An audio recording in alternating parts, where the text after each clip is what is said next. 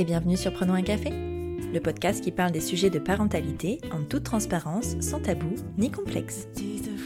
Je m'appelle Élise Bulté et je vous invite ici à écouter des parcours de parents pas toujours roses, souvent semés d'embûches, mais toujours criant de vérité et de sincérité. Mon objectif? Dédramatiser? Non, vous n'êtes pas les seuls à galérer. Il paraît même que ça fait partie du job. Ce nouvel épisode sort dans des circonstances particulières puisque nous sommes entrés depuis hier dans une période de confinement. J'espère encore plus qu'il vous permettra de vous détendre en notre compagnie. De plus, le thème du jour est potentiellement d'actualité puisque nous allons parler d'harmonisation entre la vie pro et la vie de famille. Mon invité, Pascal, est papa de jumeaux. Cadre dirigeant dans une grande entreprise, il a décidé d'effectuer un virage à 360 degrés dans sa vie pro à l'annonce de l'arrivée de ses enfants. Il a quitté sa grosse entreprise pour se lancer en tant qu'indépendant et composer ainsi lui-même son emploi du temps. Aujourd'hui, son nouveau job est, entre autres, de sensibiliser les entreprises aux enjeux de la parentalité pour qu'elles puissent garder les talents pour qui l'équilibre entre la vie pro et la vie perso est essentiel. Cela passe par des choses aussi simples qu'arrêter d'imposer des réunions à 18h et les placer plutôt à l'heure du déjeuner, mais aussi par de véritables révolutions sociétales qui prendront plus de temps, comme l'allongement du congé paternité par exemple.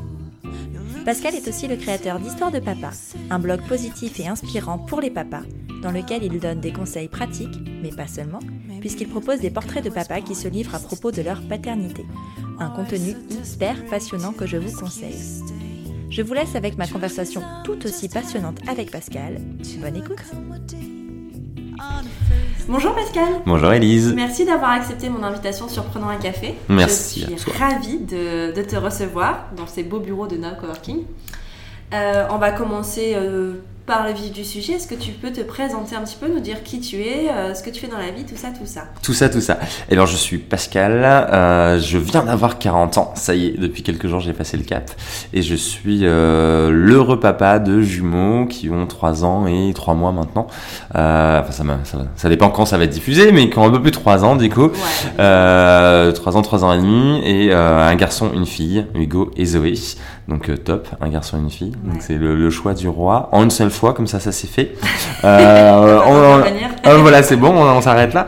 Euh, voilà, et euh, ça c'est sur l'aspect perso. Et sur l'aspect pro, je suis ce qu'on appelle un entrepreneur. Alors un entrepreneur, c'est un bien grand mot, mais entrepreneur slasher. Donc slasher, on en reparlera peut-être un ouais. petit peu plus tard, mais ça veut dire que j'ai plus différentes activités très différentes, mais qui ont tout un point commun tout de même. Et l'idée, c'est effectivement, voilà, j'ai complètement changé de vie quelques mois avant la naissance de mes, de mes jumeaux pour pouvoir être très présent auprès d'eux. Et donc j'ai effectivement fait des gros ajustements de vie professionnelle pour ça. Est-ce que euh, tu as toujours imaginé que tu changerais ta vie pro ou c'est vraiment arrivé euh, avec euh, l'arrivée de tes enfants? Ouais, c'est cool. Non, non, j'imaginais pas du tout. Moi, je, je viens d'une famille du monde de l'entreprise, que ce soit mes, mon papa, ma maman, que ce soit mes grands-parents, voilà, plutôt de, de cadre d'entreprise, cadre dirigeant. Donc, il y avait un peu une voie toute tracée, j'ai envie de dire, pour moi. et effectivement, voilà, moi, je suis comme un, un, un, petit garçon bien élevé, bien gentil. J'ai suivi la route de mes parents, ouais. que ce soit au niveau de mes études, puis après euh, sur mes, mes 15 premières années, on va dire, euh, ouais, 15 premières années professionnelles. Et, euh, et, effectivement, à un moment donné, il y a eu un, un, un, déclic, un questionnement, quelques mois avant la naissance de mes jumeaux, de, de qui j'étais, de, de surtout quel père j'avais envie d'être, euh, et un gros besoin d'aligner le, le, Pascal, futur papa que j'allais être, à, au papa professionnel que j'étais. Et de dire, non, ça matche pas, donc on fait des ajustements. et j'ai fait ce changement-là, ouais, je l'ai fait six mois avant la naissance, tu vois, des enfants, le moment où tout le monde te dit mais ça va pas bien non tu vas devenir père c'est justement le moment où tu dois garder tu vois le, la, voilà, stabilité. la stabilité la sécurité que ça soit financière que ça soit de, social même voilà. Ouais. parce que ça coûte cher les couches euh, tu vois. Et moi j'étais ah, ben non justement c'est le moment. Euh, c'est ça me permet ça, moi ça me paraissait être le meilleur moment pour faire ces changements là Et avant, euh, avant d'envisager, enfin d'être papa, t'étais heureux dans ta vie professionnelle ou- Complètement. Non, Ouais, non, c'est ouais, pas complètement. du tout euh, un burn-out ou quoi que ce Non. soit, c'est vraiment un choix lié Oui. à, tes- à l'arrivée de tes enfants. Absolument. Moi, j'ai eu la chance d'avoir effectivement, j'ai passé euh, 13 ans dans euh, dans une grande entreprise, euh, euh, voilà, leader en Europe, euh, sur des fonctions. J'ai changé de poste euh, très régulièrement. J'avais euh, des, voilà, j'ai une boîte dans laquelle euh, c'était pas forcément facile tous les jours, mais comme tout le monde, mais Ouais. dans laquelle j'ai appris plein de choses, dans laquelle je me suis beaucoup nourri. Je pense que j'ai beaucoup apporté. Fait. voilà, je, sur les 3-4 dernières années, je dirigeais une des activités de la boîte. J'avais une équipe de 50 personnes sur toute la France et c'était cool. J'ai appris vraiment plein de choses. Et, et puis, je crois que j'avais ce besoin, effectivement, tu vois, de par ma, ma de par mon éducation, il y avait un peu d'atavisme derrière tout ça, de de de d'être le jeune cadre dynamique, un petit peu, tu sais, comme on le voit un peu dans les dans, les, projections, dans les, ouais, c'est ça. les trucs un peu sympas, c'est vrai que ça fait rêver. C'est ça. Et, tu vois le côté toujours entre nous. T'habitais à Paris en plus. Alors non, j'étais sur l'île, mais effectivement, je bossais euh, beaucoup euh, sur Paris. J'étais deux trois jours par semaine, puis j'ai des déplacements dans toute la France. Donc voilà, j'avais un peu cette vie de euh, toujours entre deux trains, deux avions. Mais dans l'imaginaire, c'est mais ouais, le truc le costard cravate, la mallette, tac tac, tu sais voilà. Et puis puis voilà. Et puis en fait, check, tu vois, dans les cas, c'était done, c'était fait. Et puis maintenant, on peut passer à autre chose en fait. Donc t'es devenu papa à la fin de ta trentaine, est-ce que tu as toujours voulu des enfants ou est-ce que c'est un désir qui est venu plus tard? Alors, c'est euh, intéressant comme question parce qu'en fait, je me, ça, a été, ça a toujours été une évidence pour moi. Je savais que je serais père. Euh, mais sans me projeter particulièrement en fait. Mais vraiment, c'est-à-dire que c'était une évidence pour moi. Je savais que je serais père, je savais plutôt en plus euh, le côté, tu vois, euh, un garçon, une fille. mais voilà, après il n'y avait pas de projection plus que ça. Tu t'es jamais dit, tiens, à 35 ans, je ferai ça. Enfin, t'as jamais. non. Parce que ça arrive souvent de dire, alors attends, moi à 25 ans, il faut que je sois mariée, à 28 ans, faut que j'ai mon premier enfant. Enfin, tu vois. Ouais, alors, alors, oui, oui, ça arrive. Moi, pas, c'est pas du tout ça, moi, la façon dont je fonctionne. Moi, j'ai un besoin, enfin c'est plus qu'un besoin, c'est une valeur très forte, euh, qui est une valeur de liberté. Euh, donc du coup le côté, tu vois, dans des cases, euh, voilà, ça me, moi ça me fonctionne pas pour moi. Donc j'avais, j'ai jamais eu ça. et tu vois même quand, voilà, on, voilà, ma vie de couple sérieuse de grand a commencé. au bout d'un mois, on parlait de ça. Ah d'avoir les enfants. Au bout d'un mois, on avait le prénom des enfants. Ah donc euh, ouais, ouais. Et en fait, voilà quand et on avait dit voilà si on a un garçon et une fille, ça sera euh, Hugo et Zoé. Et puis quand il, il s'agit de oui, c'est des jumeaux et donc du coup euh, quel prénom? On, est, on a cherché, on a fait des listes et puis à un moment donné on s'est mais tu te souviens en fait? Au bout d'un mois. Et donc voilà c'est une évidence, c'était trop cute. En plus c'était mignon de retrouver tu vois ces souvenirs là et voilà. Donc voilà, au bout d'un moment, on savait ça, et tu vois, ça fait 14 ans euh, que, je suis en couple. Euh, mais par contre, il y avait aussi ce truc de dire, ouais, ça va changer complètement la vie. Donc juste, on peut peut-être essayer de kiffer d'abord, quoi. Et donc on va, on a eu, la, voilà, donc on a passé effectivement euh, plus les, les, voilà, toutes les premières années de couple sur sur l'aspect job, sur l'aspect pote, sur l'aspect voyage. On avait la chance de, de pouvoir beaucoup voyager. voilà, et il y avait ce truc-là. Et puis au bout de 8, 8 9 ans, c'est c'est cool, on a bien kiffé et, et peut-être maintenant on peut construire un truc. Moi j'avais ce truc de dire la vie c'est cool. Moi je me estime très chanceux dans la vie. Euh, on a la vie c'est canon, on apprend plein de choses, euh, des fois des épreuves, mais les épreuves ça permet d'apprendre. Mais finalement euh, ne pas transmettre, on peut transmettre de façon différente, hein, euh, voilà, euh, mais ne pas transmettre du coup je trouvais ça un peu vain et c'est ce qui m'a vraiment dit allez, allez c'est bien, on a kiffé, on a profité, maintenant on passe à autre chose et voilà on, on construit une famille. C'est bien parce que tu anticipes mes questions. Du coup, j'allais te poser la question du euh, à quel moment vous avez pris la décision? Est-ce que c'est venu vraiment de un truc à l'intérieur de vous ou est-ce que euh, ou est-ce que tu dit bon non c'est bon on y va euh, c'est le bon moment enfin c'était ça il y, y, avait ce côté de ouais ce que je disais juste avant c'est on a bien profité et il n'y avait pas de, de lassitude dans, dans, la vie qu'on avait parce que franchement elle était hyper facile on était hyper privilégiés c'était hyper chouette c'était vraiment la vie cool. Mais mais ça commençait un peu de dire ouais et alors en fait euh, et, et on, en parlait tous les deux avant moi je comprends il n'y a, y a, pas d'injonction à devenir parent on peut être euh, on peut faire le choix de pas avoir d'enfant et être super heureux avec ça et c'est pour moi c'est pas un sujet tout, tous les chemins euh, ont, ont, le droit d'exister euh, mais voilà nous il y avait ce truc de dire voilà on a envie de passer à autre chose. On a envie de construire une famille et est-ce qu'autour de vous, il y avait des enfants? Est-ce que euh, vos potes ou votre famille avaient euh, justement euh, déjà commencé à construire leur propre famille? Ouais, moi, ma sœur, ma sœur avait déjà effectivement son, son, garçon. Et autour de nous, on avait vraiment les deux. On avait les potes qui avaient un, deux, trois enfants déjà. parce que comme tu le dis, effectivement, tu as, des fois des schémas de dire à 25 ans, je me marie, à 27, j'ai le premier. Ouais, c'est ça. et... toujours, c'est une question de génération. Oui. Hein, après, puis dans l'hoche biologique, il y a un Aussi, bah, évidemment. si tu veux tic tac, tic tac, bah ouais, c'est sûr. À quel moment il faut les faire. C'est clair. Euh, Nous, on avait vraiment les deux. Euh, et du coup, c'était assez bizarre parce que du coup, tu avais le côté de. Donc, c'est ça la vie avec les enfants. Et de l'autre côté, c'était Ah, mais c'est ça la vie sans enfants. oh no, qu'est-ce qu'on choisit Ben c'est ça, parce que c'est quand même, on, va pas se mentir, hein, c'est des vies qui sont quand même assez aux opposés, complètement différentes. Mais ce que je dis toujours, c'est de, devenir parent, tu te dénombrilises quoi. Euh, avant, t'as juste toi à penser puis à, l'échelle du couple, tu es à deux, et puis bah, d'un seul coup, cette bulle à deux, faut l'agrandir avec une troisième, une quatrième personne. Et, toi, tu passes effectivement, alors c'est pas au second plan, parce que moi je pense qu'il faut toujours euh, se préserver soi euh, en tant que parent aussi, mais quand même, la priorité, ça reste l'enfant. Et donc nous, on voyait vraiment les deux aspects et de se dire, ok, bon, Ouais, c'est cool, il y a plein de choses qui ont, l'air super chouettes dont on, et ça confirme qu'on en a envie. Mais par contre, ça confirme aussi qu'on a envie d'en profiter encore un petit peu. Déjà, il y avait ça.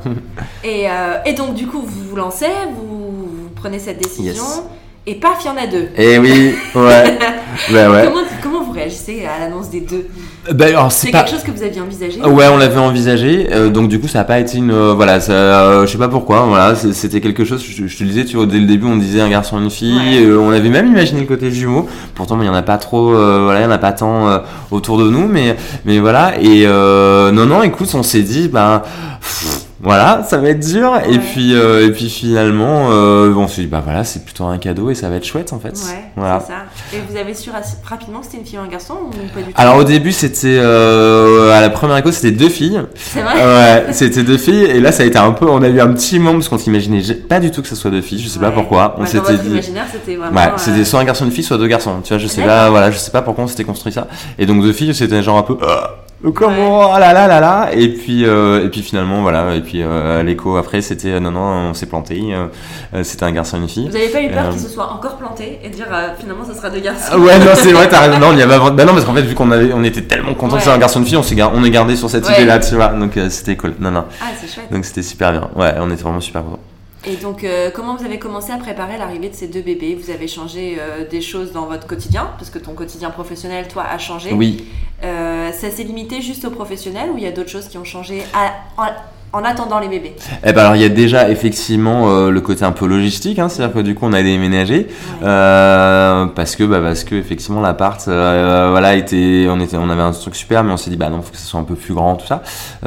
Donc voilà on a déménagé et puis du coup bah voilà l'aménagement de la chambre et tout ça ça c'est des trucs un peu chouettes tu vois avec les deux lits. Ah ouais, c'est ça avec les deux lits avec ouais tout en double euh, tout en c'est un peu une grosse logistique au début. Alors après, tu as vachement pour les jumeaux, euh, tu as, euh, quand même des, des, structures qui existent, notamment une association qui s'appelle Jumeaux et Plus, euh, qui s'appelle Jumeaux et Plus parce que c'est aussi pour les triplés, voilà. et, euh, on en a parlé de cette association ah, parce que j'ai reçu il y a quelques temps déjà des futurs parents de triplés, donc qui sont maintenant nés.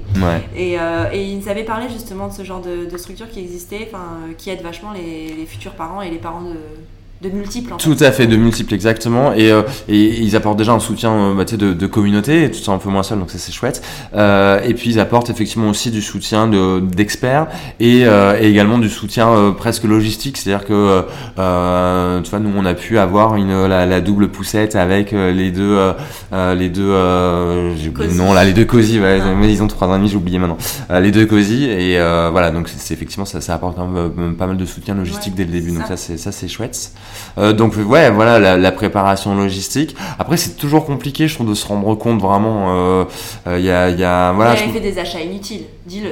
Eh ben, tu sais pas tant que ça. C'est vrai. Ouais, moi je suis pas, on n'est pas trop dans ce truc de, tu vois, de consommation plus plus. Ouais, mais les trucs c'est qu'on te conseille absolument qu'il faut absolument que tu aies. Et Alors, en oui. fait, toi, t'en as pas l'utilité. Oui. Alors il y a un, un, il y a, y a un achat, euh, mais alors je, pense qu'il y, y, a des parents qui vont pas comprendre, mais euh, bon voilà. Euh, nous il y a un achat qui nous a pas du tout du tout servi, qui était sur la liste de naissance euh, et qui voilà et qui coûte un peu cher, c'est les, les babyphones. Ouais. Nous ils sont restés à l'intérieur de la, boîte. si tu veux. C'est vrai. Ah ça va c'est cool. Donc je peux en parler librement. ça, ça déculpabilise. C'est ça. C'est ouais voilà. Moi je l'avais mis sur la liste de naissance parce que bah je sais pas dans cette croyance de tout, voilà j'avais toujours entendu ça et effectivement je n'ai pas compris en fait en gros à quoi ça servait. Non c'est pas que j'ai pas compris c'est qu'en plus c'était un vrai choix en fait. Euh, en fait on on s'est dit que ça pouvait très vite devenir anxiogène. Euh, ce son qui était démultiplié euh, et nous on n'a pas souhaité ça. On s'est dit qu'on entendrait toujours les enfants, qu'on arriverait. la configuration de, de, de l'appart, bien sûr. Ouais, euh, ouais. Pourtant, tu vois, nous, c'est un, un appart en duplex, donc euh, voilà. Et mais mais même, tu vois, quand on a des amis à la maison et, euh, et qu'il y a un peu de, de, de bruit, de, de, fond, de même de musique.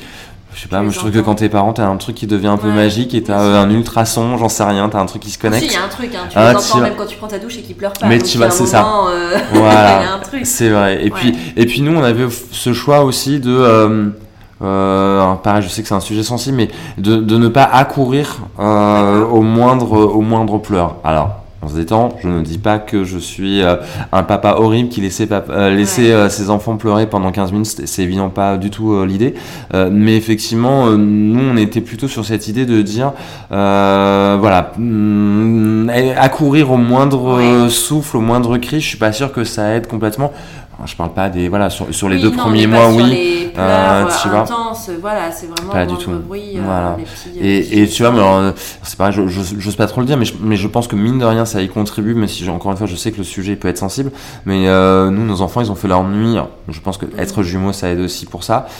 Mais tous les parents jumeaux disent mm, n'ont pas la même expérience mais à dormir à chaque enfant en fait. Je pense pas qu'il y ait recette magique c'est que toi tes enfants ont eu euh, euh, un sommeil assez euh, bon et hmm. rapidement, mais ça dépend, c'est physiologique. En ouais, aussi, ouais. Pas, euh, Alors, c'est physiologique. Pour le coup, moi j'ai un enfant qui ne fait toujours pas ses nuits. C'est vrai. donc, ouais. elle a 3 ans, mais je sais pourquoi elle hmm. se réveille. Je sais pourquoi, je sais à quoi c'est lié, hmm. et c'est ok.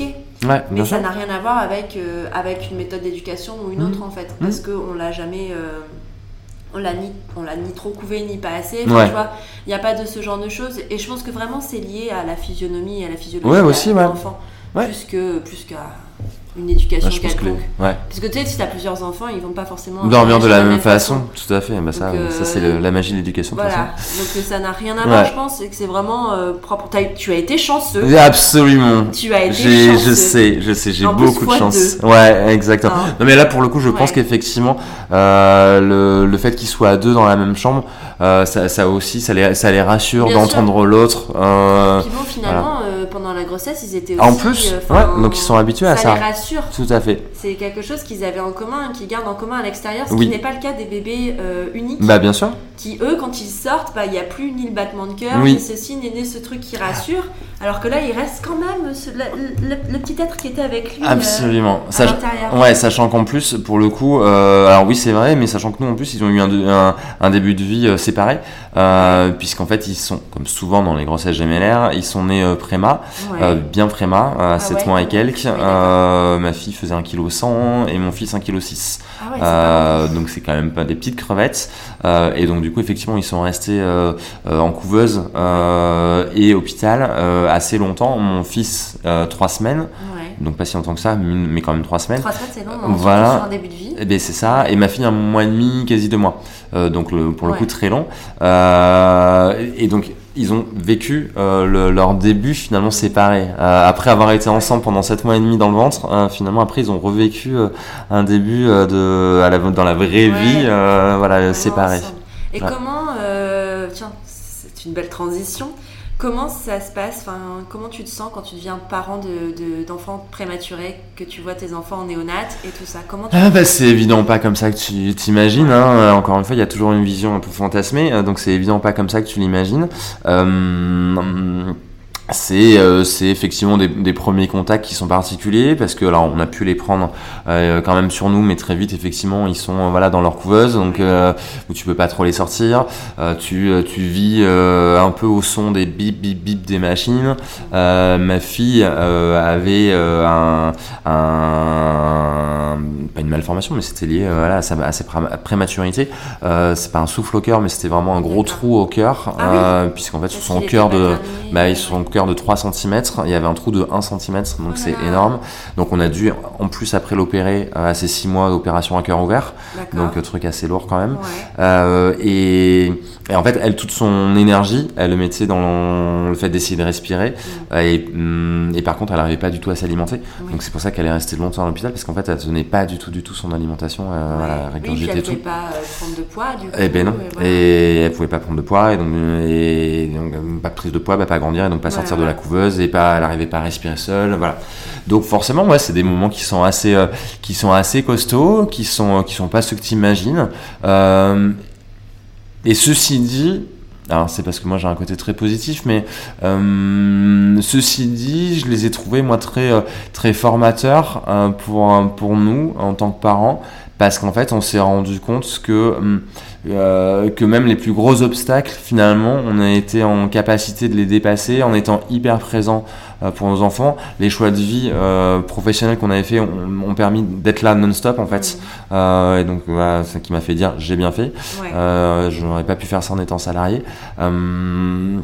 Euh, et, et, du coup, c'est toujours cette image que j'emploie, c'est, c'est quand on est sorti de l'hôpital avec les, les deux, enfin d'abord mon fils et après ma fille, il y a eu ce truc de dire, on a réussi à dépasser ça, et maintenant, en fait, on est capable de tout. Euh, oui. j'ai, c'est cette image que, que, que j'ai vraiment en tête, tu vois, où je me vois m'asseoir en fait sur une marche dehors, euh, dehors euh, et, et, et, de voir la notion de peur euh, qui s'envole et de dire j'aurais plus jamais peur dans ma vie parce qu'on a réussi à dépasser ça parce que parce que nous notre approche par rapport aux enfants à ce moment-là c'était de dire il faut qu'on soit les plus forts possible pour leur donner le plus d'énergie de force en fait parce que ça va contribuer. À leur dire hé ça va aller. ça va aller. Vous allez vous développer. On va sortir de ça et ça va être ok. On va on va être tous ensemble et, et tout va bien se passer. Alors que, pas pour mon fils, mon fils assez vite, on, c'était ok, voilà, il avait besoin de quelques semaines de plus, mes points. Pour ma fille, c'était un peu, un peu chaud quand même, tu vois. C'était quand même assez, voilà, les, les, diagnostics étaient. Il y avait euh, vraiment un risque euh, de vie ou de mort en fait. Alors non, non, non, non, on n'a jamais voulu l'entendre. voilà, tu vois, mais on l'a jamais envisagé comme ça. Euh, je, moi, je mens un peu, je réécris un peu. Il y a des fois où on s'est un peu posé quand même cette question, et en fait, très vite, on a dit non, on veut pas, ça. C'était pas une possibilité, vous l'aviez pas envisagé, non, c'était ça n'existait. C'est ça.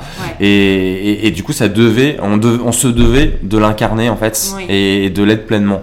Euh, même si, voilà, des fois, on, sortait de l'hôpital, c'était voilà, euh, euh, en larmes, et voilà, parce que c'est des moments lourds. Mais mais il y avait ce truc-là de dire, en fait, on, on le doit faire pour elle.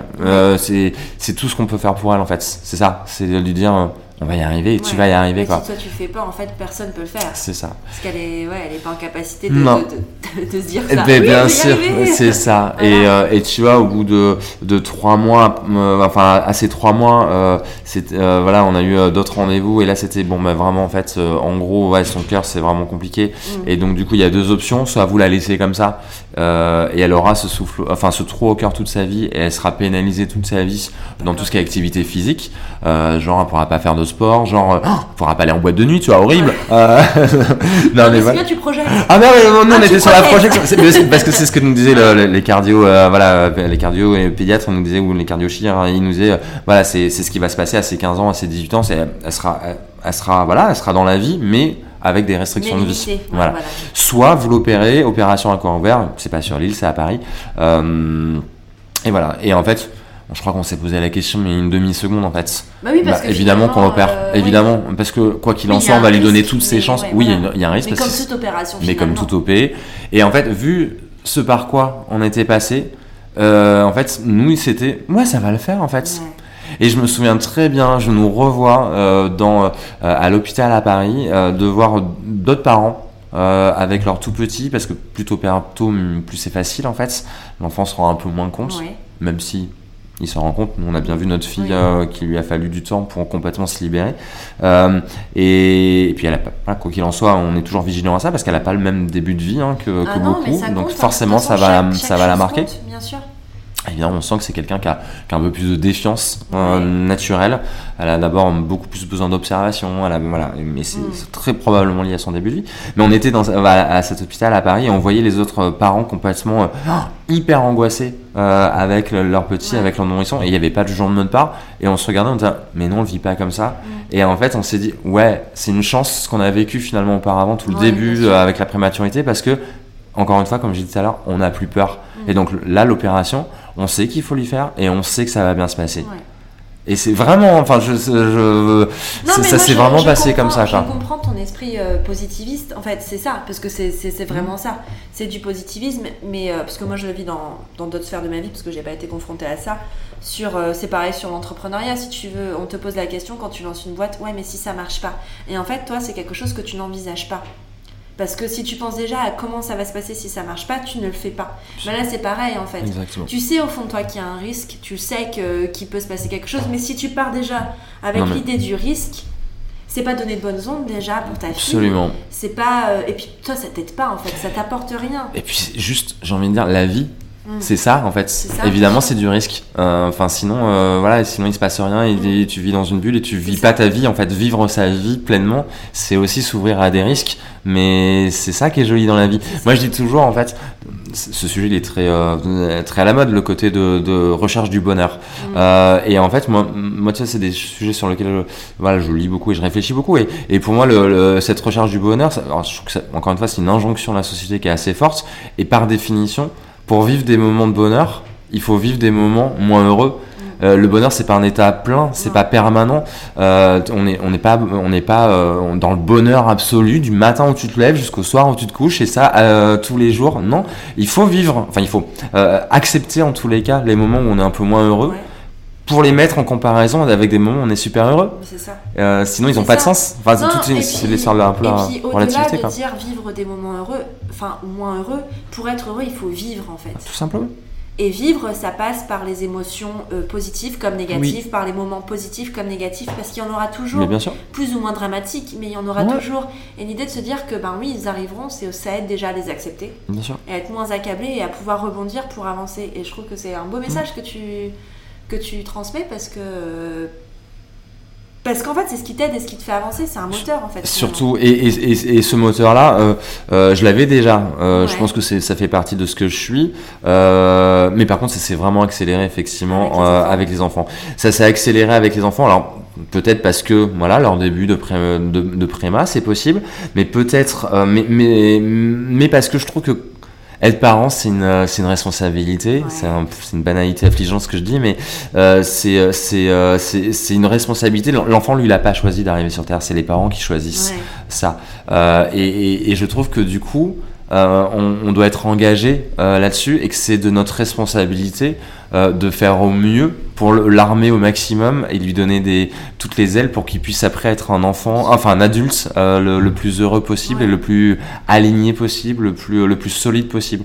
Et, et je pense que déjà, euh, arriver à lui faire passer le message que la vie elle est ce qu'elle est, mais elle est surtout la façon dont on la regarde. Mm. C'est quelque chose que je leur dis déjà aujourd'hui, alors qu'ils n'ont que 3 ans. C'est quelque chose que je, que je, partage souvent aussi avec euh, euh, dans mes différentes activités. J'interviens en, école supérieure euh, et parce que toujours avec ce, besoin de transmettre, en fait encore une fois la... fort chez toi, ouais vraiment vraiment mais oui ouais vraiment et, et, et ce que je dis toujours c'est que les événements il y a des événements sur lesquels on peut impacter qu'on peut changer par contre il y a des événements sur, sur lequel on, on, peut pas. Il faut lâcher prise. La seule chose qu'on peut faire, c'est soit, c'est changer ses lunettes. Changer ses lunettes avec lesquelles on regarde l'événement. Mes enfants, ils sont nés préma. Évidemment, c'est parce que j'ai choisi, hop là, un petit peu d'émotion là qui remonte d'un seul coup. C'est évidemment pas ce que j'ai choisi ni pour eux ni pour moi, euh, mais c'est comme ça. Ça, je pouvais pas le changer. Par contre, ce que, je pouvais changer moi dans ma responsabilité, c'est la façon dont je vais regarder cet événement-là, et, et, donc de changer mes lunettes euh, sur ce sujet-là, et, et de dire c'est ok, c'est comme ça. Qu'est-ce que je peux faire pour que ça se passe le mieux possible pour eux, pour moi, pour nous? Voilà. Et, ça, je pense que c'est quelque chose qu'on peut faire tout le temps dans tout ce qu'on rencontre dans la vie, en fait. dans toutes les situations, de se dire, toujours se poser la question de, ok, là, est-ce que c'est ok pour moi? Non, c'est pas ok. Est-ce que je peux changer l'événement? Non. Donc, je change, changeons moi mes lunettes sur la façon dont le regarder. Juste ça déjà, ça. change déjà beaucoup les parce choses. Parce que euh, c'est important de, de, se rendre compte qu'on a un impact sur les choses en fait, que c'est pas juste subir ou enfin on subit pas en fait. Jamais, moi j'en Jamais, c'est que tu as raison sur les événements dramatiques de la vie. Enfin, là toi tu as eu la prématurité, mais c'est pareil avec la perte d'un proche ou ce genre de choses qu'on ne mm. peut pas de toute façon contrôler et quand elles arrivent, elles sont là et c'est tout. Par contre, on peut au-delà de la douleur et au-delà de ce genre de choses, prendre les choses en main et c'est ça en fait qui, qui te fera avancer dans la vie et t'as raison. Tu vois, je vais rebondir en disant une phrase que ma mère m'a toujours dit mhm. et c'est euh, quelque chose que je garde toujours au fond de moi, c'est la peur n'évite pas le danger. Parce qu'en fait, tu peux avoir peur face aux événements, tu peux avoir peur que des choses arrivent, ça, ça les empêchera pas d'arriver en fait. Et c'est à toi d'en faire euh, quelque chose. Mais euh, euh, deux choses sur lesquelles j'ai envie de rebondir, c'est que par rapport à la vie, moi je suis d'accord, on est acteur de sa vie, la vie on la subit pas, on est tous des acteurs de notre vie. Alors c'est plus ou moins facile, hein, on n'a pas ah, tous les mêmes chances en fonction des environnements dans lesquels on est, parce que là ça paraît genre un peu truc léger dont, on parle. Hein. Ouais, voilà, je suis d'accord. Il, faut avoir conscience qu'on n'a pas tous les mêmes problèmes et qu'on est plus ou moins privilégié et que des fois il y a des problèmes sur lesquels c'est vraiment difficile d'agir. Donc je, voilà, il faut en avoir conscience. mais effectivement, je pense que chacun à son échelle, on, est acteur de sa vie. Et sur la notion de peur, mais je suis tellement d'accord avec toi. Moi, ce que je dis, c'est vraiment, euh, mais c'est pas ce que je dis avec avec l'arrivée des enfants qui n'étaient pas comme on l'imaginait. Bah du coup, euh, c'est des sujets sur lesquels j'ai beaucoup réfléchi. Et comme je disais tout à l'heure, c'est j'ai décidé de plus, plus jamais avoir peur. Et en fait, le constat que je fais, c'est qu'en fait, la peur, elle est quoi? La peur, elle est soit liée au passé, mm. mais en fait, je dis toujours le passé, c'est dépassé. Soit elle est liée au futur, et le futur, il n'existe pas. Donc en fait, c'est de la projection. C'est le cerveau qui crée quelque chose. Le seul chose, la seule chose qui existe, c'est le présent. Et là, dans le présent, il n'y a pas de raison d'avoir peur. Et tu vois, ce week-end, moi, c'est un sujet avec mes enfants sur lequel c'est euh, euh, c'est hyper important. Je veux vraiment, mais parce que moi, j'ai besoin de liberté et je veux leur transmettre ça parce que je trouve qu'on est tellement euh, riche. Moi, je parle pas de financière du tout. On est tellement plus riche quand on est libre. On peut, encore une fois, on peut tout faire, aller à la rencontre de plein de gens différents, de plein d'endroits, de plein de vivre plein d'expériences. Donc, pour moi, la liberté, elle est, elle est clé. Et, et, du coup, pour être euh, libre, bah, il ne faut pas être entravé par des peurs. Euh, et, et, vraiment, c'est quelque chose sur lequel moi j'insiste beaucoup avec mes enfants. Et encore ce week-end, euh, ma fille, euh, elle me parle d'une, voilà, ah, papa, j'ai peur, machin, et un truc qui dans sa tête qui n'existait pas machin et je tu sais ma fille euh, t'es ma chérie t'es trop petite encore pour que je rentre dans les détails mais quand tu seras un peu plus grande je t'expliquerai quel a été ton début de vie je t'expliquerai tout ce que tu as réussi à dépasser et à quel point tu es forte. Mm. Et tu comprendras que tu auras jamais besoin d'avoir peur parce que tu as réussi à dépasser tout ça. Et, donc non, euh, tu es forte et tu pas de raison d'avoir peur. Alors, après la peur ça fait partie aussi, euh, voilà, faut se construire avec et, et, c'est important de, quand on entend une voiture qui va hyper vite sur la route, c'est important d'avoir peur, c'est un ah peu bah un instinct de survie aussi.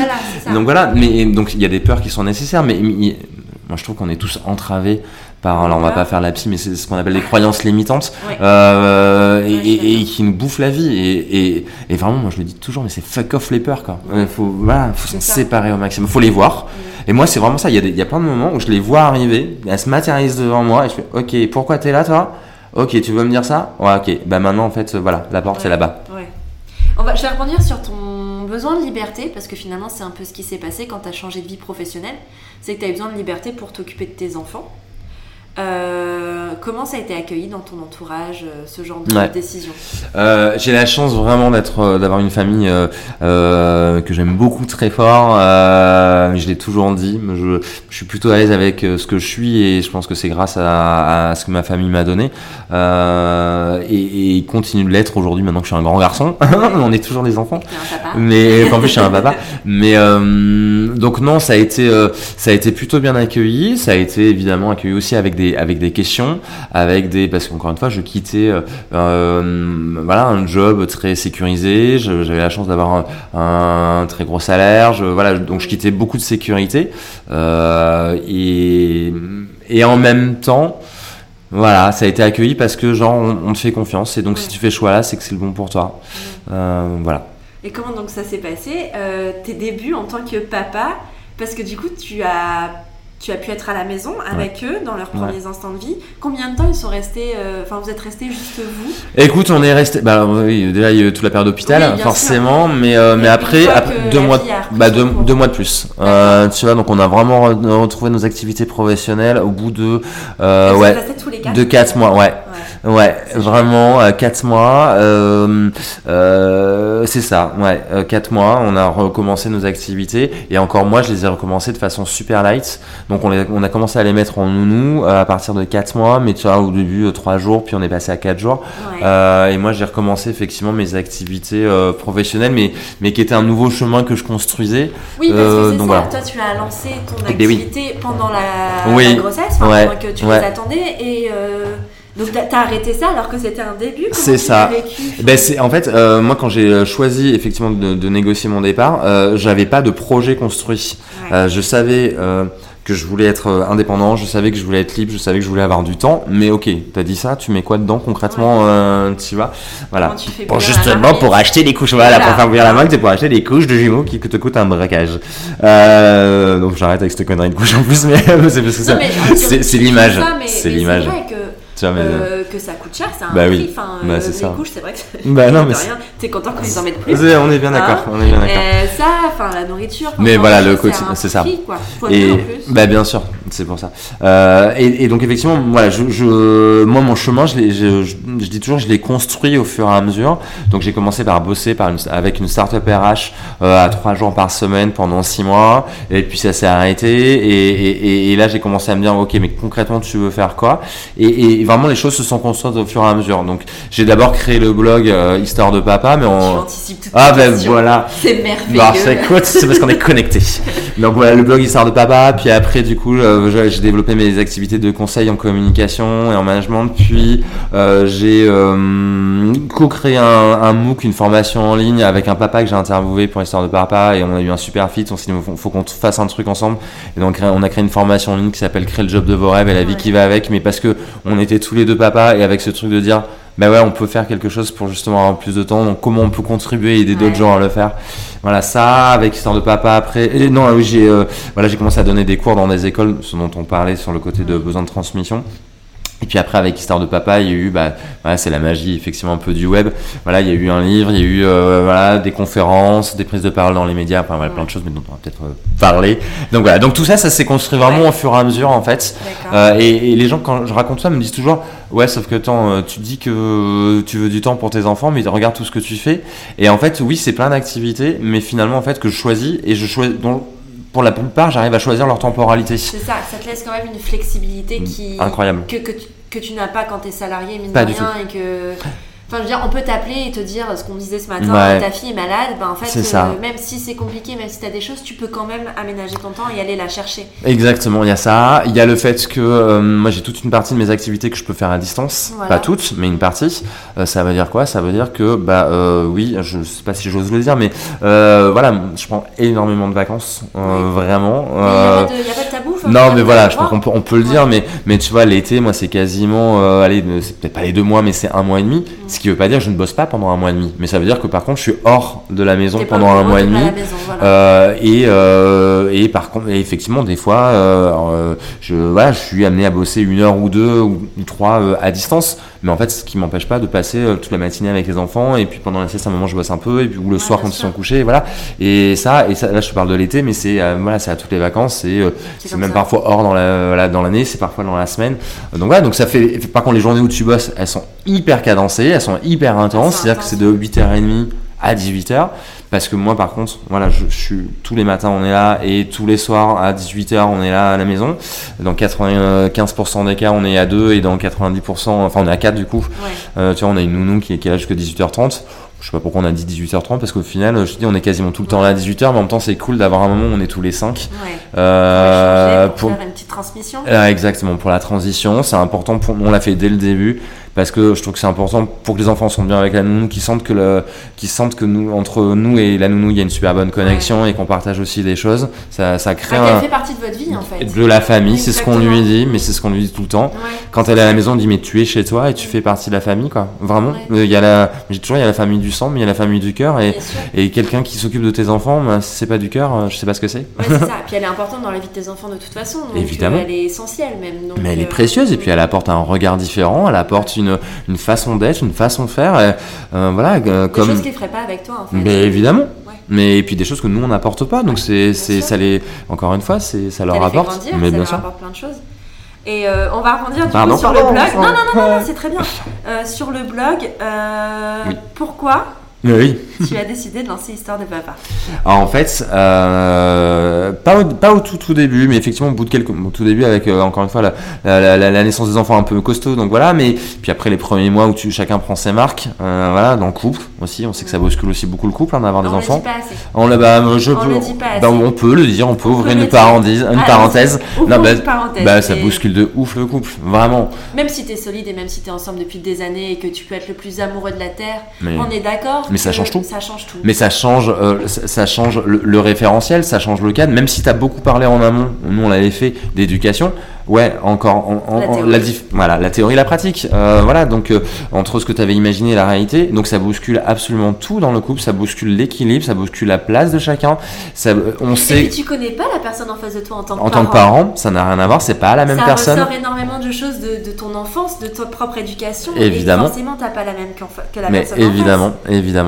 Donc, euh, donc non, moi je trouve que c'est des moments qui sont. de toute façon, voilà, un couple sur trois. Moi j'ai appris ça il y, a, il y a quelques mois. Un couple sur trois se sépare sur la première année l'enfant. C'est pas surprenant. Et c'est pas du tout surprenant. Euh, voilà, nous on a eu des moments euh, vraiment hyper attendus euh, et des moments où on s'est dit mais voilà, là, notre vie avant c'était tellement paisible, c'était tellement cool. Pourquoi là on est là à se prendre la tête non-stop, c'est pénible et et, et voilà. La fatigue qui rentre en compte aussi. La fatigue, voilà, de, paramètres. Ouais. c'est multifactoriel. Donc donc oui, non non, ça impacte beaucoup. Bon, moi je dis toujours, mais dans tout ce que je fais, ce que je suis, c'est la communication, la communication. Quand la communication est essentielle et jamais suffisante. et, et dans le couple également. Ça, et puis euh, on, en parle un petit peu avant, c'est se préserver. Mm. Euh, c'est se préserver soi, c'est oui, être des parents, je pense qu'aujourd'hui, on le disait tout à l'heure, il faut être des parents euh, responsables, engagés, mais pour autant, on n'est pas que des parents, on est aussi, euh, on est aussi une femme, on est aussi un homme, enfin, on est aussi des êtres humains, on est aussi un, être social qui a besoin de bosser, qui a besoin de rencontrer des gens, on peut pas être que parents. Moi, je, mais, mais je dis pas que c'est la vérité, c'est ma vérité, et je pense qu'en vraiment en termes de parentalité, il n'y a pas de règle universelle, chacun a ses choix, mais fait ses choix et en fonction de ce qu'il est. Euh, mais je pense vraiment que euh, euh, pour que les enfants soient bien et heureux, épanouis, il faut que le parent le soit. Et, je pense que pour que le parent le soit, il a besoin de se nourrir effectivement de, de, plein de choses, même s'il y a des parents qui trouvent vraiment leur bonheur dans le fait d'être uniquement parent. Hein. Ah Moi, je m'étais posé la question et non. d'épanouissement personnel en fait. Mm. C'est juste une question de tes propres attraits en fait. Ce, qui te fait vibrer, si ce qui te fait vibrer c'est d'être avec tes enfants 24 heures sur 24, et eh bien c'est ok tant que toi tu trouves ton compte C'est ça. C'est ça. C'est juste ça, c'est pas C'est ce que je dis toujours, c'est euh, s'interroger soi. Je pense que en fait, devenir parent, c'est s'amener, je disais tout à l'heure, à se dénombriliser, mais c'est s'amener à se s'interroger sur qui on est, soi, euh, pour transmettre en toute authenticité ce qu'on est. Et donc du coup, pour aligner sa vie par rapport à ce qu'on est, effectivement, si, on pense qu'on va être complètement dans l'épanouissement en étant en, full time un parent, ok. Si effectivement euh, c'est pas le cas, voilà. Pourquoi donc tu as lancé euh, Histoire de Papa? Qu'est-ce qui t'a amené à, ça? Et donc Histoire de Papa, pour, comment c'est né? Euh, En fait, je, à un moment donné, effectivement, passé les premiers mois, j'ai eu besoin un petit peu de, me rassurer, de me renseigner sur, voilà, sur la parentalité. Et en fait, 80, alors c'est beaucoup moins le vrai hein, depuis deux ans, mais, euh, mais il y a deux ans, deux ans et demi, 95% de ce qu'on trouvait, c'était euh, porté, écrit par des mamans. Euh, que ça soit sur le web, que ça soit sur les réseaux sociaux, que ça soit dans la littérature, dans la presse, voilà. C'était que porté par des mamans et quand ça portait, parlait des papas, il y avait parfois quand même, pas à chaque fois, mais parfois un discours qui était un peu préhistorique, hein, du type euh, Mesdames, prenez soin de vos maris, hein, en plus de vos enfants, parce que c'est eux qui ramènent le gibier à la maison, quoi. Voilà, des trucs, mais vraiment, moi je l'ai lu plein de fois, et, un truc d'un autre temps, et voilà. Et, donc forcément, moi je, le regard d'une maman, il est très juste, évidemment, mais ça me parlait pas complètement, parce que le regard d'un papa, euh, bah, il, est, il est différent, il est ni mieux ni moins bien, il est juste différent, voilà, point.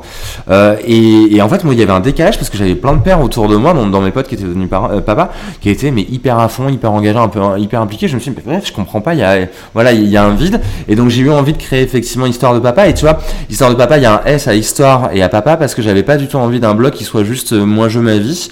Je respecte les gens qui font ça, j'ai pas de débat. Moi, c'était pas mon envie parfois dedans je, parle de moi et de mes expériences parce que l'expérience avec des jumeaux du coup tu ah, expérimentes effectivement plein de choses mais j'avais vraiment envie d'où l'histoire avec des DS euh, de, de raconter plein d'histoires de papa différentes parce que mon idée c'était de dire euh, moi, si je raconte que ma vie, bah, peut-être que Jean-Michel, ça va pas du tout lui parler.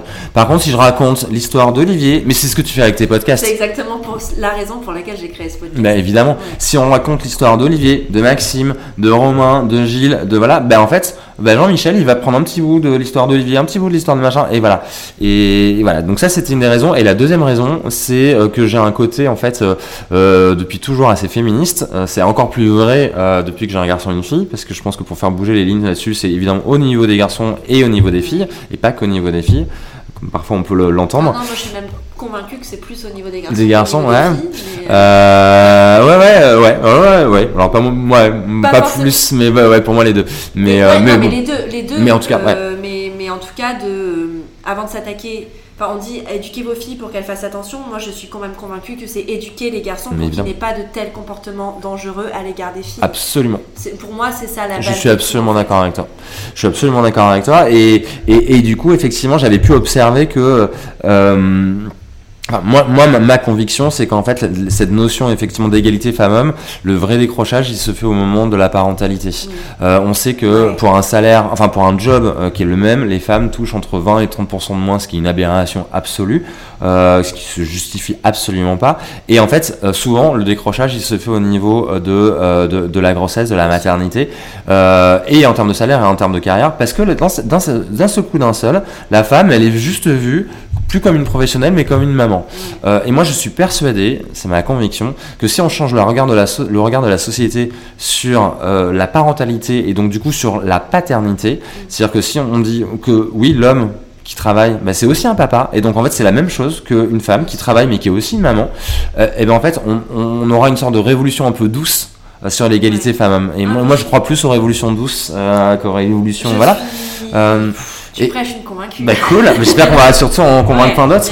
Mais, mais, voilà, et donc l'idée c'était ça, c'était de se dire plus je mets la lumière sur des papas, et notamment des papas qui font des choix de vie euh, professionnels notamment, euh, parce que c'est aussi ce qui m'intéresse moi, euh, des, pour mieux équilibrer leur, leur, leur, vie pro et perso, ben en fait ça aura cet impact. Et voilà, c'est mon petit combat à moi pour, pour l'histoire de papa. C'est pas un petit combat d'ailleurs, ouais, je vais te reprendre là-dessus, c'est un beau combat et c'est un combat qui mérite d'être mené parce qu'aujourd'hui, euh, tout part de là en fait. Moi j'en suis convaincue aussi. Hein. Euh, le congé paternité inexistant, quand enfin, c'est mm. pas possible.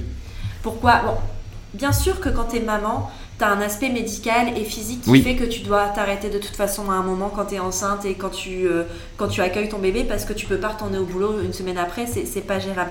Mais les papas non plus en fait. Non ils ont peut-être pas cet impact physique, mais ça, a un impact émotionnel, ça a un impact logistique, ça a un impact sur tout. Parce que que tu deviennes une maman ou un papa, au moment où ton enfant arrive, tu n'es plus la même personne. Et ça, c'est quelque chose à assimiler, en fait, aussi bien dans ta vie personnelle que dans la, dans la société et dans la vie professionnelle, parce que tu n'es plus non plus le même professionnel mais évidemment. quand tu es maman ou quand tu es papa que avant, en fait. Oui, et puis là tu parles effectivement du, du moment de bascule, euh, mais euh, moi ce que je dis toujours c'est que parce que alors du coup moi voilà ça m'arrive d'intervenir en entreprise sur ce sujet de comment intégrer la parentalité en entreprise, voire la paternité, mais euh, euh on pense souvent effectivement aux premiers euh, mois, aux premières années, mais en fait on est parents toute la vie j'ai envie de dire, et on va dire au moins jusqu'à 18-20 ans où, l'enfant devient un peu, t'es un peu moins parent. mais, mais, mais tu vois, du coup, j'ai, enfin si, tu l'es toujours, mais t'as moins une responsabilité, voilà, sur ton, job, euh, voilà. Et, et, et, du coup, enfin voilà, euh, moi, je l'ai j'ai vraiment vu ma mère euh, sur, ce, sur ce genre de moment. Euh, ma maman, je dis jamais ma mère, c'est ma maman. Sur, ce genre de moment, et, et effectivement, t'es pas, t'es pas parent le matin jusqu'à 8h30, puis tu enlèves ton masque. Bon, ça se voit pas parce qu'on est sur un podcast, mais je mime. Bah, tu enlèves ton masque, et là, tu deviens juste un professionnel ou une professionnelle, et tu, n'es plus un parent. Et puis, à 19h, tu remets ton. Bah non, en fait, on est une seule et une, une unique personne, il y a une unicité dans ce qu'on est. Et quand on est parent, y compris par exemple d'ado, et qu'on a un ado qui, qui, connaît des difficultés, et quand on est parent, et eh ben en fait à 15h, et alors qu'on est en réunion et qu'on peut être appelé par le lycée parce qu'il y a des trucs euh, compliqués à gérer, machin, bah non, évidemment, euh, voilà, on n'est pas à 100% dans le job. Et donc du coup, je pense que l'entreprise, effectivement, et c'est vraiment le message que j'essaie de porter, c'est que, euh, de toute façon, je m'emballe, pardon, mais c'est vraiment un sujet qui me tient à cœur, c'est que l'entreprise, elle n'a pas le choix d'intégrer la parentalité euh, au sein euh, de, de, de, de, sa politique RH. Pourquoi? Moi, je le vois en donnant des cours à des gens qui ont 20, 25 ans, l'équilibre vie pro, vie perso, c'est au top de leurs besoins. Plus que euh, la rémunération, plus que... Ça, c'est pour les 20-25 ans. Tous les papas que j'interview, ils ont entre 30 et 40 ans. Euh, c'est au top de leur priorité, l'équilibre vie pro, vie perso. Et donc en fait, ils quittent parfois l'entreprise pour devenir indépendant, parce qu'il y a une explosion des indépendants depuis quelques années, justement pour ça.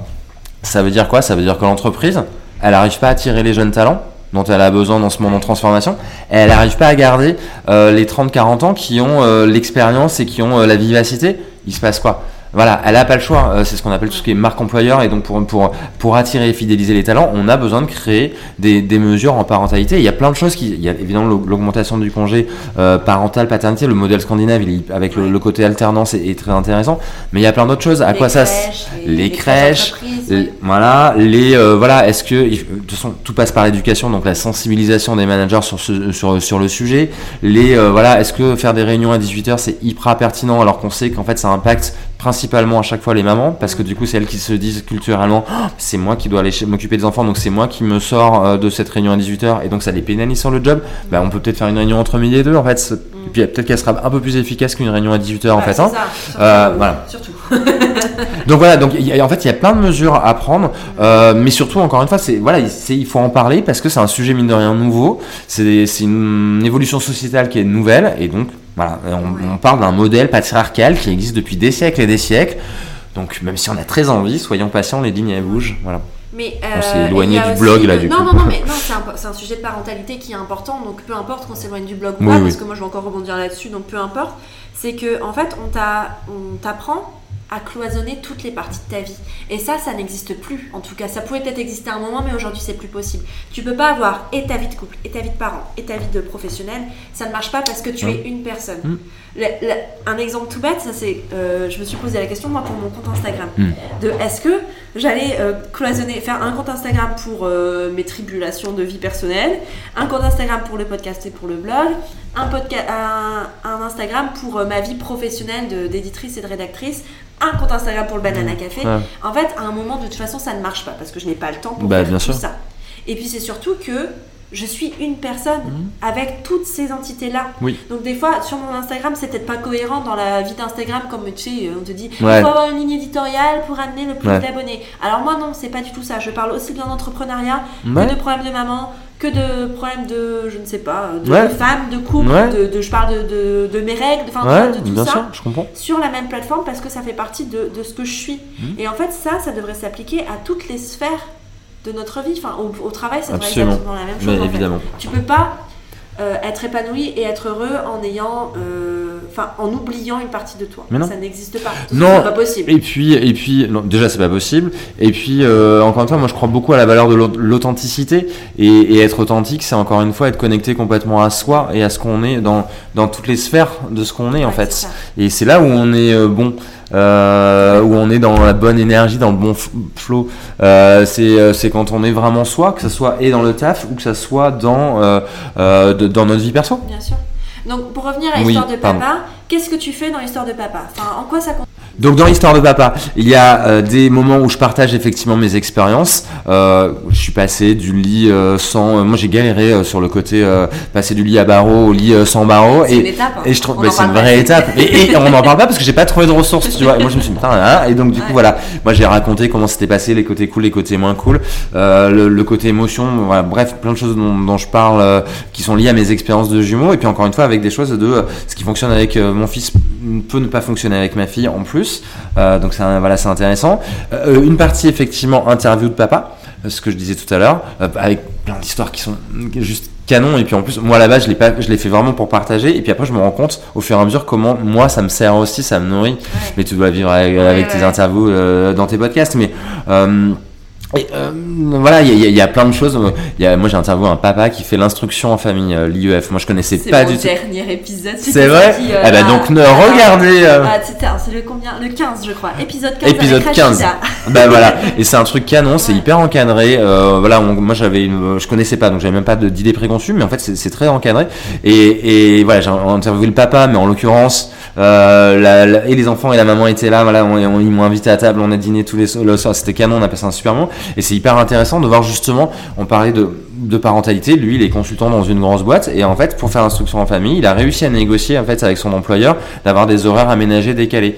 Donc c'est-à-dire qu'en fait lui il bosse de très tôt le matin jusqu'au milieu de l'après-midi, elle, sa femme en fait c'est l'inverse. Donc en fait il y a toujours un des deux parents qui sont avec leur fille pour faire l'instruction en famille et donc typiquement voilà dans, dans les autres euh, clés euh, qu'on peut utiliser en entreprise, voilà euh, des horaires aménagés, des horaires décalés, on a le télétravail voilà. Mais voilà ce, ce, ce, papa là, j'ai souvenir d'avoir interviewé un papa Maxime qui vit dans le sud et qui a fait un baby blues. On n'en parle pas du tout des hommes qui vivent ça. Bah, ça concerne, c'est très peu, mais ça concerne 4%. Et moi, je pense que c'est bien plus parce que je pense que c'est très tabou et donc on n'en parle pas. Donc je pense que les vrais chiffres seraient probablement plus les papas ne s'autorisent pas à en parler parce qu'ils doivent être là pour la maman qui elle vit un baby blues différemment. Il y a ça. Aussi, hein, oui, il y a ça. Il y a, il y a je pense, voilà, une attaque à la virilité. Il, y a, il se passe beaucoup de choses.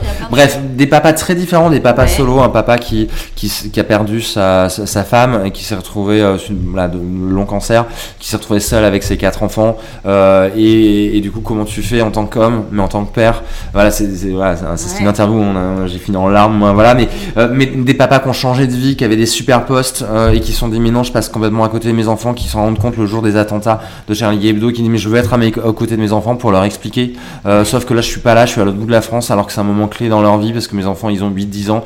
Euh, ok ça va pas ma vie. Prise de conscience. Voilà plein de papas en fait qui voilà qui, qui aménagent leur vie qui font des changements de vie qui vivent leur, leur paternité de façon pleine. Voilà je trouve que c'est hyper inspirant. J'appelle ça des papas inspirants. Je, moi je trouve ça très fort à chaque fois. Et, et je les remercie des papas de famille nombreuses et il partage à chaque fois avec beaucoup d'authenticité, c'est très joli.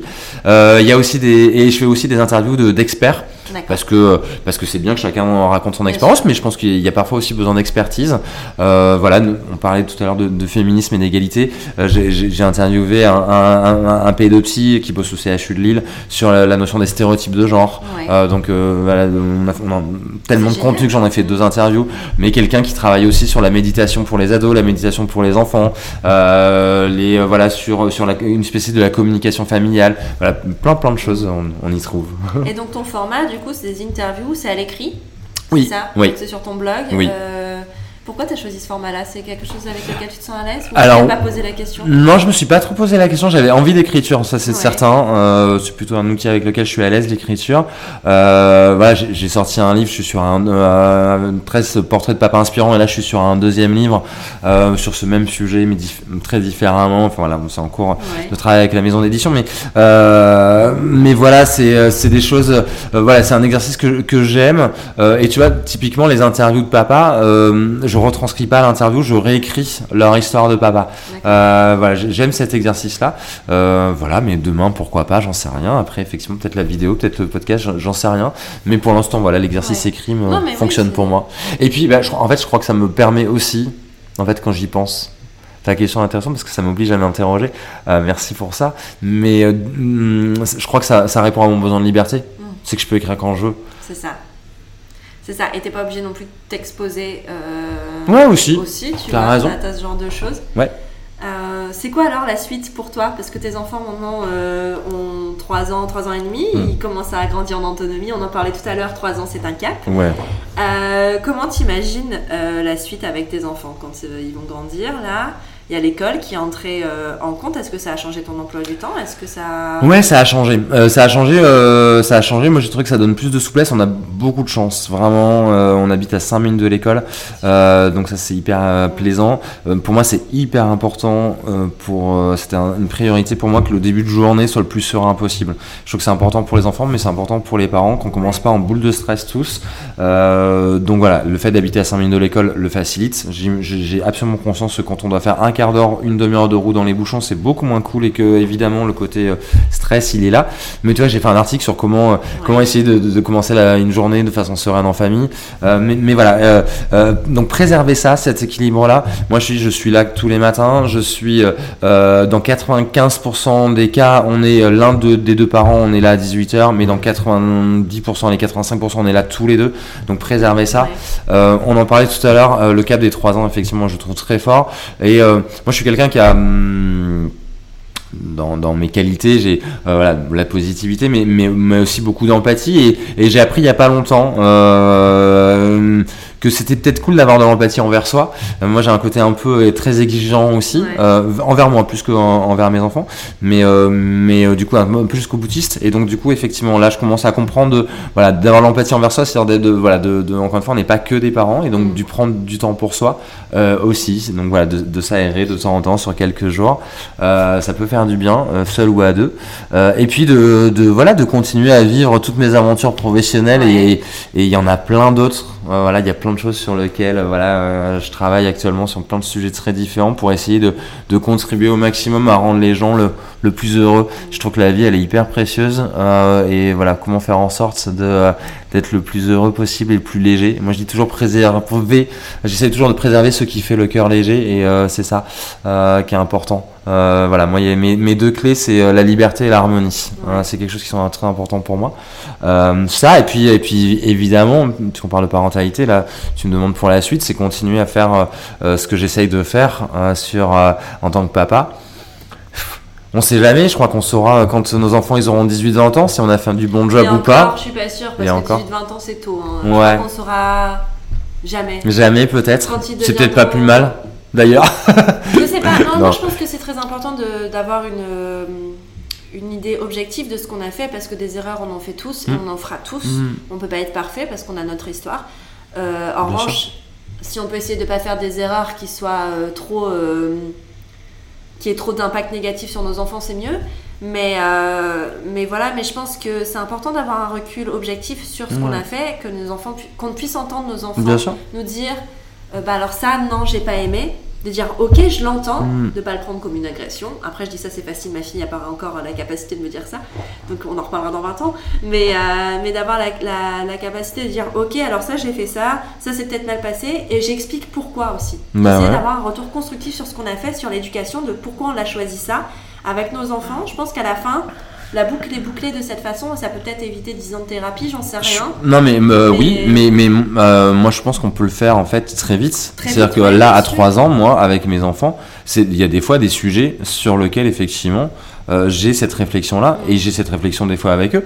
Euh, il y a parfois, il y a des moments parce que comme tu le dis et, heureusement on n'est pas parfait, mais heureusement euh, il y a des moments où moi c'est trop et à un moment je, voilà, je me fâche et, et, je vois ce que ça engendre chez eux et, et il s'agit pas d'être dans la culpabilité, c'est juste de leur et mes parents je leur dis Ok, je suis désolé. Là, papa, il a, il, a crié. C'était pas cool. Euh, c'est pas de votre faute. C'est moi qui ai pas suggéré à ce moment-là. Mais en fait, vous êtes aussi pas hyper sympa à ce moment-là. Euh, vous, faites des choses qui, qui, qui voilà, vous, vous m'aidez pas non plus à ce moment-là. Et donc, voilà, j'ai pas suggéré. Je m'excuse. C'est pas bien. Mais en même temps, ça nous arrive à tous de faire des erreurs et, pas, et ça c'est important de leur dire. Et dès 3 ans ah euh, moi, je l'ai fait déjà depuis, longtemps euh, et puis tu vois que ça, ça, désamorce quand même pas mal les choses bah sur le conflit. Moi je sais que ça m'arrive de, de m'énerver souvent lié avec la fatigue et de l'expliquer. Écoute je suis désolée. 5 minutes après même pas c'est ça. Je suis désolée j'ai crié j'aurais pas dû. Euh, il s'est passé ça ça ça qui m'a amené à ça. Je vais faire en sorte que ça se reproduise plus. Par contre je te le promets pas c'est ça. Parce que ça se reproduira certainement. Et tu sais quoi? Moi, je pense que c'est important que ça se reproduise. Pas forcément le fait de crier, évidemment, mais euh, moi, au début, j'étais très dans cette truc de, euh, euh, de, de, vouloir leur montrer, enfin, de vouloir leur faire partager quelque chose de parfait. Et en fait, à un moment, j'ai pris conscience que euh, mais c'était pas du tout leur rendre service parce que la vie, elle est pas comme ça, elle est pas parfaite, ça n'existe pas. Et donc effectivement, oui, c'est euh, important qu'ils voient que des fois, bah en fait, on est submergé et, voilà. Et de leur expliquer par contre. Bah, évidemment, il faut leur expliquer. Pour leur, la gestion de leurs propres émotions, oui, c'est important. Ça, c'est encore autre chose, mais, euh, ça, c'est lié. Bien sûr que c'est lié. Moi, moi c'est un sujet sur lequel je suis. voilà, c'est pour moi, c'est presque mon gros sujet. Mes deux gros sujets avec mes enfants, c'est ça. C'est chacun, c'est voilà. Hein, je dis pas que c'est chacun c'est ça.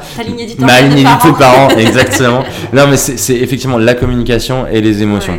Euh, et, genre, je ajouterai un troisième, c'est mais qui va avec les émotions, c'est la notion de, prendre soin mm. euh, de soi et de l'autre. Euh, mais tu vois, je, je me souviens, il y a quelques semaines, un week-end, on avait des potes à la maison qui avaient, qui avaient, aussi des jumeaux, machin, on était tous, machin. Et à un moment, ma fille, on, on elle, prend un truc pas très bien, voilà, elle se vexe un peu, et elle, a 3 ans, hein. et elle, part toute seule s'isoler dans la chambre. Voilà, pas en mode je claque la porte et machin, mais voilà. Et, et en fait, du coup, j'ai réfléchi, je me suis dit, qu'est-ce que je fais? Et en, en fait, j'ai trouvé ça bien qu'elle sache euh, sentir que là, elle n'était pas capable de. Par contre, mon job, c'était pas la laisser seule. Donc, en fait, à trois, donc euh, nous les parents euh, et, et, son frère parce que c'est pas son rôle de parent mais c'est son, son rôle de frère comme de sœur de, de prendre soin. Et donc on, allait toutes les 5 minutes la voir en disant est-ce que ça va? Est-ce que c'est ok? Est-ce que tu veux encore rester toute seule? Oui machin. Voilà. Et puis au bout d'un minute c'est est-ce que tu veux qu'on parle maintenant? Non ça va mieux. J'ai pris mon temps tout pour seul maintenant ça va. Et elle est revenue. Et je trouve ça hyper bien parce que ça veut dire qu'elle s'est connectée avec un moment où là c'était pas ok pour elle. Elle elle est pas partie en crise. Elle a juste dit les choses. Des fois elle fait des crises hein, on se détend je suis pas voilà. Non, puis on est tous humains, nous aussi. Et, et encore une fois, heureusement. Mais voilà, c'est ça. Et là, tu vois, euh, et, et, dans le fait de prendre soin, euh, ce, ce week-end, euh, mon fils Hugo, il, il, était malade, et euh, voilà, comme un petit truc d'enfant, de, c'est pas rien de grave. Et, et ma fille, de temps en temps, elle venait le voir, et puis elle lui passait la main sur la tête en Ça va, Hugo, ça va aller, t'inquiète pas, on s'occupe de toi, ça va aller. C'est chou. Et, et c'est trop canon, parce ouais. que je me dis, si on a réussi à leur transmettre ça déjà, là, à 3 ans, et, et, et, et l'enjeu maintenant, c'est leur faire comprendre que c'est canon, que ce soit ça au sein de la cellule familiale, mais que élargissons-le, faisons rayonner ça partout dans le monde. Quoi. C'est comme ça qu'on changera le monde. Hein. Bah, bien sûr. Et je pense mais que ouais. c'est comme ça qu'on va terminer d'ailleurs. Changeons le monde en, en donnant de l'amour. Exactement, exactement. Merci Pascal. Où est-ce qu'on peut te retrouver alors pour suivre un petit peu euh, ton blog et tes aventures? Alors, le blog sur euh, histoiredepapa.com avec euh, effectivement des S à histoire et à papa. Donc, ça, c'est le blog. Sur les réseaux sociaux qui vont bien avec hein, Facebook, Insta, Twitter aussi. Euh, et puis pour le reste de mes euh, de ce que je suis euh, sur LinkedIn, ouais. autre réseau voilà plus plus professionnel, mais dans lequel je parle aussi de parentalité. Et ton livre mais alors voilà. aussi Mon livre, mais oui merci Lise, le livre qui, qui s'appelle 13 portraits de papa inspirants. On peut le trouver sur sur Amazon. et puis voilà, du mais directement en lien également sur le site. Eh ben voilà. Super. Moi, je mettrai tout ça en lien dans, dans la description de l'épisode. Et puis ben, merci pour ton temps, pour ton énergie, pour ton positivisme. Mmh. C'était vraiment un plaisir d'enregistrer avec toi. Merci Elise, merci à toi de ton invitation, de donner la parole aussi au papa. C'est cool. C'est important. Ça contribue. Tu vois, tout à l'heure tu disais euh, que tu voulais donner la parole au papa parce que parce qu'il y a une vision différente. Moi je veux donner euh, la parole à tous les parents oui. dans leur ensemble, ceux qui ne euh, le sont pas encore, qui veulent le devenir, ceux qui le sont mais pas de la façon dont ils aimeraient. Et donc c'est important pour moi d'avoir l'avis de, de, tout le monde et euh, d'avoir ton avis. C'était eh ben, euh, génial. Ben top, merci beaucoup. Euh, et puis pour cette petite bulle qu que oui. tu nous as créée là. Merci Elise. À bientôt. À bientôt. Encore merci à Pascal pour son témoignage inspirant et positif. Vous pouvez le retrouver sur son blog et sur Instagram sous Histoire avec un S de Papa avec un S. Je vous mets tous les liens en description du podcast.